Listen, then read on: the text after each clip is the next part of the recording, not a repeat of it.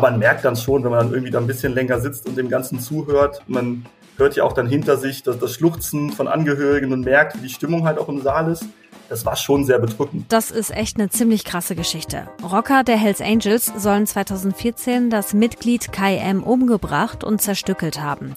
Gestern hat der Kronzeuge dazu seine zweite Aussage gemacht und die war so heftig, dass zwei Personen den Gerichtssaal verlassen haben. Sprechen wir drüber in dieser Folge. Rheinische Post Aufwacher. News aus NRW und dem Rest der Welt. Heute mit Wiebke Dumpe. Schön, dass ihr dabei seid. Im zweiten Thema gucken wir auf die Haut. Nicht mal jeder Dritte geht zur Hautkrebsfrüherkennung. Dabei gibt es auch in NRW immer mehr Hautkrebsfälle. Mehr dazu hört ihr später im Aufwacher. Zuerst gibt es nämlich die Meldungen aus der Landeshauptstadt von Antenne Düsseldorf. Hallo Wiebke, wir sprechen heute über die Haushaltspläne der Stadt Düsseldorf. Dann gucken wir uns die aktuelle Situation beim Ordnungs- und Servicedienst an und dann sprechen wir noch über Football in Düsseldorf. Wie viel Geld will oder kann Düsseldorf nächstes Jahr für welche Projekte ausgeben? Diese Frage beantwortet OB Keller heute Nachmittag in der Sitzung des Stadtrats. Dort legt er dann seinen Entwurf für den städtischen Haushalt im kommenden Jahr vor. Die Finanzlage ist dabei deutlich angespannter als in der Vergangenheit. Dazu Antenne Düsseldorf-Reporter Joachim Bonn. Gründe sind unter anderem die gestiegenen Baukosten und Energiepreise. Die Kämmerin erwartet laut ihrer letzten Prognose zum Jahresende ein Minus von rund 300 Millionen Euro in der Stadtkasse. Die Stadt hatte im Sommer bereits neue Kredite aufgenommen. Die Pläne für nächstes Jahr wird der OB heute im Stadtrat präsentieren. In der Vergangenheit hatte er immer betont, dass Düsseldorf zum Beispiel weiter in Schulen und Bildung investieren werde. Bis Dezember wird die Politik den Etatentwurf jetzt beraten und den Haushalt dann kurz vor Weihnachten verabschieden. Bessere Strukturen und mehr Personal, damit sieht die Stadt Düsseldorf den Ordnungs- und Servicedienst momentan gut aufgestellt. Im September haben 15 Nachwuchskräfte ihre Ausbildung beim OSD begonnen. Bis zum Ende des Jahres hofft man, alle noch offenen Planstellen besetzen zu können. Man sei zuversichtlich, dass sich die Bewerberzahlen in den vergangenen Wochen verdreifacht hätten. Ein Einsatzschwerpunkt für die Mitarbeitenden bleibe die Altstadt mit der zentralen Innenstadt, sagt Oberbürgermeister Keller im Gespräch mit Antenne Düsseldorf. Mir ist aber wichtig, dass wir darüber auch nicht die Stadtteile aus dem Blick verlieren, wo auch immer wieder Beschwerdelagen aufkommen, wo äh, Handlungsschwerpunkte des OSDs sind. Und äh, die wollen wir genauso im Blick haben wie die Situation in der Altstadt. Und dafür brauchen wir zusätzliches Personal. 2024 könnten allein 30 Mitarbeitende in den Dienst treten, die dann ihre Ausbildung abgeschlossen haben könnten. Die Footballer von Rheinfeier möchten ihre Heimspiele langfristig wieder in Düsseldorf austragen. Konkrete Pläne dafür gibt es aber noch nicht. In der Düsseldorfer Merkur Spielarena ist aktuell kein Platz für Rheinfeier. Mit den Fortuna-Spielen und den vielen Konzerten ist die Arena ausgebucht. 2024 finden dann auch Spiele der Fußball-Europameisterschaft statt. Martin Wagner von Rheinfeier sucht deshalb noch nach einer geeigneten Sportanlage. Was Düsseldorf tatsächlich fehlt, ist ein kleineres Stadion zwischen, sag ich mal, Flingernbruch und, und der Arena. Also da fehlt irgendwas, weil äh, die ganzen kleineren Stadien, die funktionieren für uns tatsächlich überhaupt nicht. In der kommenden Saison wird Rheinfeier die Heimspiele deshalb voraussichtlich weiter in der Duisburger Arena austragen. In der vergangenen Saison hatten die Footballer dort knapp 9000 Zuschauer im Schnitt. Das ist deutlich mehr, als der Verein sich vor der Saison erhofft hatte. Und soweit der Überblick aus Düsseldorf mit Nachrichten gibt es auch immer um halb bei uns im Radio und rund um die Uhr auf unserer Homepage antennedüsseldorf.de und natürlich in der Antenne Düsseldorf App. Danke nach Düsseldorf. Das, worüber wir jetzt hier im Aufwacher sprechen, das klingt irgendwie wie aus einem Film oder aus so einem Bandenkrimi. Es geht um den Prozess um den mutmaßlichen Stückemord im Januar 2014 an Rocker Kai M. Vielleicht erinnert ihr euch daran, 2014 ist im Hafen in Duisburg ein Arm gefunden worden, dann an einer anderen Stelle im Rhein der Oberkörper eines Mannes und einige Jahre später, 2020, dann letztendlich ein einbetonierter Kopf.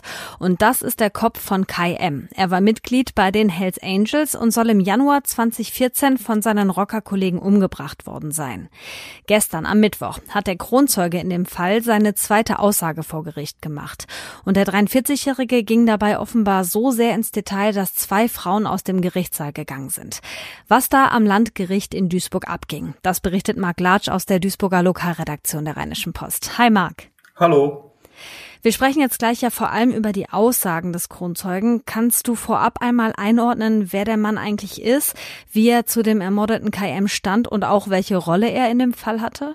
Ja, das kann ich gern tun. Also äh, der Kronzeuge kommt aus Mönchengladbach, der ist 43 Jahre alt, um die Grunddaten mal zu haben. Und laut eigener Aussage war der zwar niemals Mitglied der Hells Angels, aber kannte schon so seit Kindheitstagen da so ein, zwei der späteren Mitglieder und ist dann so quasi in diese Gruppe so an den Rand mit reingeraten. So sagt er selber.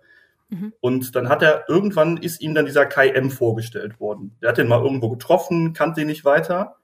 Und dann ist irgendwann jemand von den Hells Angels auf ihn zugekommen und hat ihm dann gesagt, hier, der Kai muss mal untertauchen, kann der nicht bei dir wohnen? Und das ist dann auch dann so dann gekommen, er hat bei ihm gewohnt, seine Mutter hat ihn dann versorgt und es wirkte erstmal, so sagte er beim letzten Mal, so ganz normal. Aber irgendwann wurde es dann ein bisschen komischer. Dann sollte er quasi auch äh, das Telefon von ihm abhören. Und dann wurde so ein, was für so eine Nacht geplant, wo dann auch Kai nicht so richtig mithören durfte, worum es ging. Und das war dann quasi später auch dann die fatale Nacht, in der KM gestorben ist. Das war ja auch das, wo es vor drei Wochen vor Gericht schon so ein bisschen drum ging. Also da hat der Kronzeuge seine erste Aussage zu dem Fall gemacht. Du hast gerade einen Teil schon angedeutet. Kannst du noch mal weiter erläutern, was dabei rauskam? Das war ja schon auch ziemlich krass. Ja, genau. Also er hat dann quasi nochmal genau beschrieben, wie so die letzten Wochen im Leben von KM halt dann äh, stattgefunden haben. Eben, was ich eben schon mal angehört habe, dass erstmal alles normal wirkte und dann halt, wie es auf diesen fatalen Abend dann hinzuging. Er hat dann berichtet, dass er eben für diese Nacht, das war eigentlich, sollte es irgendwie ein Treffen sein, offiziell mit, mit anderen Rockergruppierungen, einen abgelegenen Ort finden sollte. Und das hat er auch dann gemacht, ohne groß drüber jetzt nachzudenken, so wirkte es zumindest. Und äh, dann, dann haben die für diesen Abend, haben die Vorbereitungen getroffen. Und unter anderem, was dann auch sehr skurril war, haben die in der Wohnung von dem Kronzeugen äh, Beton angemischt. Und äh, diesen Beton hat eben auch Kai M mit angemischt. Und ohne es zu wissen, war das quasi dann auch der Beton, mit dem später dann Kai Ms Kopf dann auch äh, verschwunden gelassen wurde. Also es war schon sehr makaber, was man am letzten Mal gehört hat. Und er hat dann aber am letzten Mal nur erzählt, die Geschichte vor dieser Nacht und den Moment, wo dann äh, einer der Angeklagten und Mönchengladbachs Rockerboss, der nicht angeklagt ist, weil er im, im Iran ist, mutmaßt und der Justiz quasi entzogen hat, dass die beiden dann nach dieser Nacht wiederkamen zu ihm, blutüberströmt und nur berichtet haben, Kai M ist unehrenhaft entlassen worden. Mhm. Und dann war quasi Schluss beim letzten Mal und er wollte nicht weiterreden ohne einen Anwalt, den er sich besorgen wollte bis zu diesem Prozess dann. Und das hat er aber offenbar nicht gemacht, weil der war ja dann gestern am Mittwoch auch wieder ohne Anwalt äh, im Gerichtssaal und hat dann aber trotzdem gesprochen. Ne? Ich habe gerade schon angedeutet, zwei Personen haben den Saal verlassen bei diesen Schilderungen. Die eine war die Mutter des Opfers und auch noch eine andere Frau ist weinend rausgegangen, weil sie es einfach nicht mehr ausgehalten haben. Was hat er denn ergänzt, was so schlimm war? Genau, also ein Anwalt war wieder nicht da, aber er meinte vorher schon, wenn er keinen findet, ist es eben so. Also hat er jetzt einfach weitererzählt dieses Mal. Und das war schon harter Tobak. Also es ging jetzt quasi auch nicht um die Nacht selber, aber da war ja auch nicht, nicht dabei bei dem mutmaßlichen Mord an KM, sondern um die Zeit danach.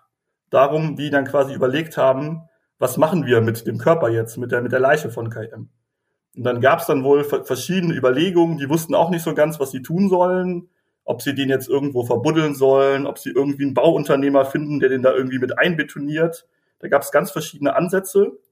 Und dann kam sie auch quasi sogar auf Idee des Kronzeugen, wie er im Prozess gesagt hat, darauf, dass sie den KM dann zerteilen und eben in diesen Beton versenken, den sie vorher angemischt hatten. Das war wohl schon so als Grundidee da, aber nicht so ganz in der genauen Ausführung.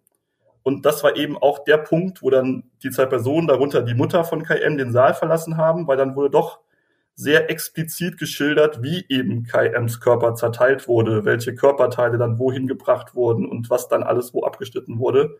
Und das war dann so für die Angehörigen, wie man es ja, was man auch verstehen kann, schon ein bisschen zu viel. Das stelle ich mir so oder so schon ziemlich hart vor, das zu hören. Und wenn es dann Angehörige sind, umso schlimmer. Wie war das denn für dich jetzt in so einer Situation da im Gerichtssaal? Also du bist ja kein Gerichtsreporter, aber bist ja auch öfter mal, öfter mal dabei, wenn solche Sachen verhandelt werden. Was macht das auch mit dir vielleicht als Reporter in so einer Situation?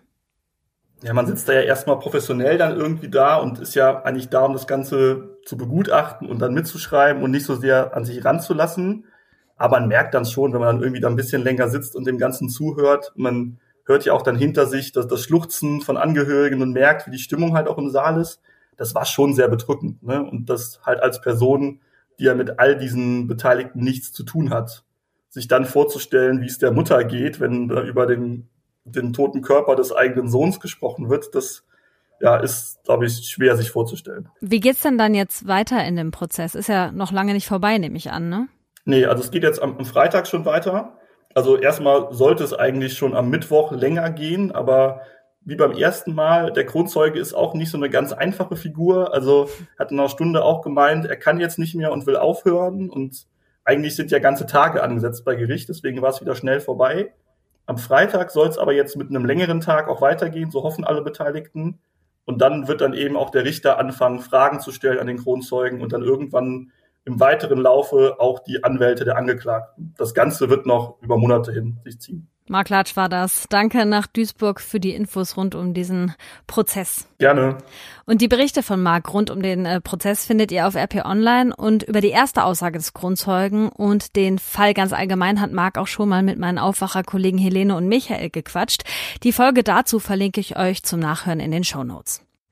Und jetzt schauen wir mal auf unsere Haut wenn ihr euch die mal so anguckt, ne, euren ganzen Körper runter, habt ihr da viele Muttermale? Ich selber habe nur ein paar kleinere, vor allem an den Armen und auch so ein, zwei im Nacken. Die kann ich natürlich nicht sehen, aber wurde mir gesagt, dass die da sind.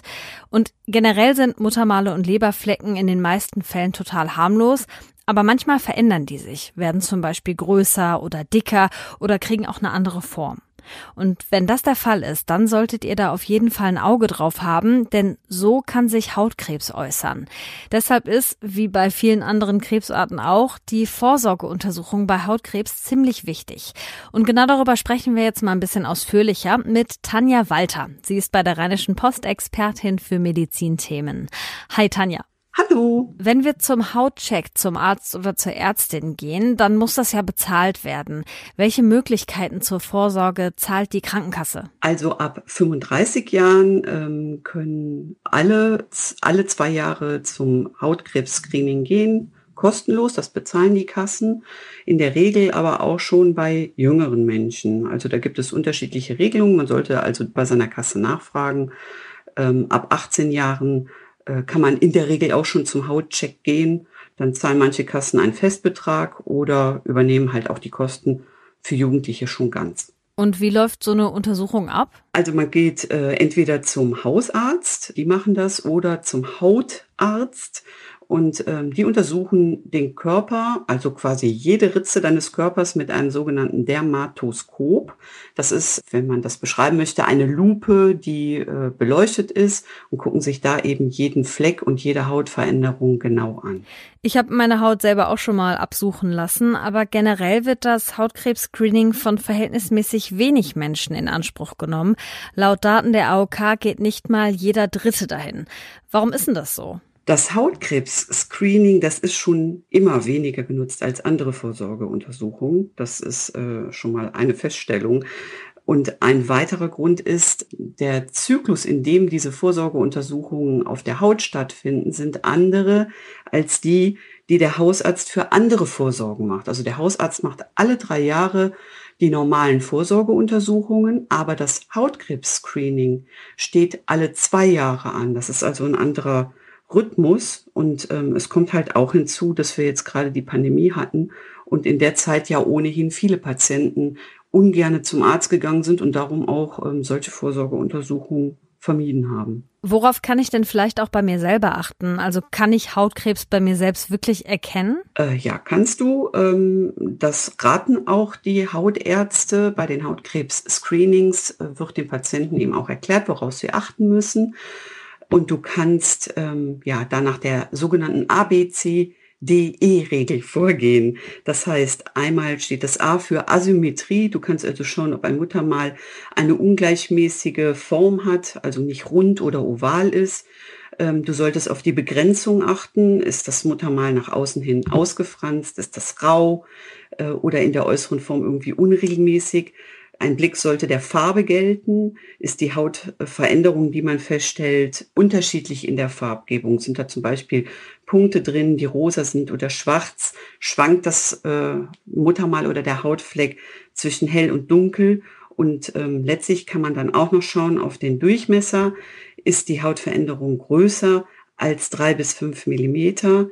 Dann sollte man auf jeden Fall den Arzt auch drauf gucken lassen. Oder ähm, ist sie erhaben, schaut sie in irgendeiner Form aus der Haut heraus. Und es gibt ja auch noch eine Untersuchungsmethode mit Kamera. Das muss man aber selber bezahlen, oder? Ganz genau richtig. Ähm, es gibt einige Menschen, die tragen besondere Risikomerkmale. Das sind vor allen Dingen Menschen, die sehr hellhäutig sind, gerne auch ähm, rötliches Haar haben oder sehr viele Muttermale tragen. Ähm, und bei diesen Personen schlagen die Ärzte häufig zusätzlich ein intensiveres Screening vor. Da wird also genauer dokumentiert, um Veränderungen auch besser einschätzen zu können zwischen den zweijährigen Besuchen. Da wird zum Beispiel auch mit Video dokumentiert. Ne? Dann werden die Muttermale gefilmt. Und das sind Leistungen, die die Kasse nicht übernimmt. Danke, Tanja Walter, für die Infos rund ums Hautkrebs-Screening. Die Tipps zur Vorsorge könnt ihr auch nochmal nachlesen auf RP Online. Da gibt's auch Bilder dazu, wie ein Muttermal aussieht, wenn es gefährlich sein könnte. Den Link dazu packe ich euch in die Show Notes. Und das hier könnt ihr heute auch mal im Blick behalten. Im NRW-Landtag in Düsseldorf kommt heute zum ersten Mal der Innenausschuss zusammen. Die Abgeordneten befassen sich darin unter anderem mit dem Polizeieinsatz in Dortmund, bei dem ein 16-Jähriger getötet wurde. Auch der Einsatz in Obererkenschwick, bei dem ein Randalierer das Bewusstsein verloren hatte und später im Krankenhaus starb, wird Thema sein. In ganz NRW heulen heute ab 11 Uhr die Sirenen. Beim landesweiten Probealarm wird über die fast 5600 Sirenen erst ein einminütiger Dauerton zu hören sein. Dann gibt es eine Pause von fünf Minuten. Um 11.06 Uhr folgt ein auf- und abschwellender Heulton und dann nach nochmal fünf Minuten Pause gibt es um 11.12 Uhr einen einminütigen Entwarnungston. Parallel will das Land NRW auch die Warn-Apps testen. Im Bundestag wird heute über die neuen Corona-Regeln für den Herbst gesprochen und im Anschluss auch darüber abgestimmt. Im Entwurf zum Infektionsschutzgesetz der Ampelkoalition steht zum Beispiel, dass in Krankenhäusern und in Pflegeeinrichtungen eine FFP2-Maske getragen werden muss. Außerdem muss jeder, der dahin zu Besuch will, einen Corona-Test machen. Die aktuell geltende Maskenpflicht fürs Flugzeug soll laut dem Entwurf allerdings wegfallen. Außerdem geht im Bundestag die Haushaltsdebatte weiter. Da werden die Etats der einzelnen Ministerien und Bereiche für 2023 besprochen. Heute sind unter anderem Gesundheit, Landwirtschaft, Bildung und Finanzen dran. Und hier kommt noch eine Fußballmeldung. Der erste FC Köln muss heute Abend um Viertel vor sieben im ersten Gruppenphasenspiel der Conference League ran gegen Nizza. Die Conference League ist nach der Champions League und der Europa League der drittwichtigste Wettbewerb für die europäischen Fußballclubs. Jetzt schauen wir noch schnell auf das Wetter und das bringt auch heute viel Regen. Stellenweise kann es Unwetter mit Gewitter und Starkregen geben. Im Laufe des Tages lockert es aber auch immer mal wieder auf. Zuerst im Rheinland, später dann auch im Rest von NRW. Dann sind nur noch einzelne Schauer und Gewitter dabei. Dazu 20 bis 24 Grad. Am Freitag wird's mit 18 bis 22 Grad etwas kühler. Die Sonne kommt nur selten mal raus und es gibt wieder einzelne Schauer und Gewitter. Das war der Aufwacher am Donnerstag, den 8. September 2022 mit mir, Wiebke Dumpe. Ich sag Tschüss und bis zum nächsten Mal. Mehr Nachrichten aus NRW gibt's jederzeit auf RP Online. rp-online.de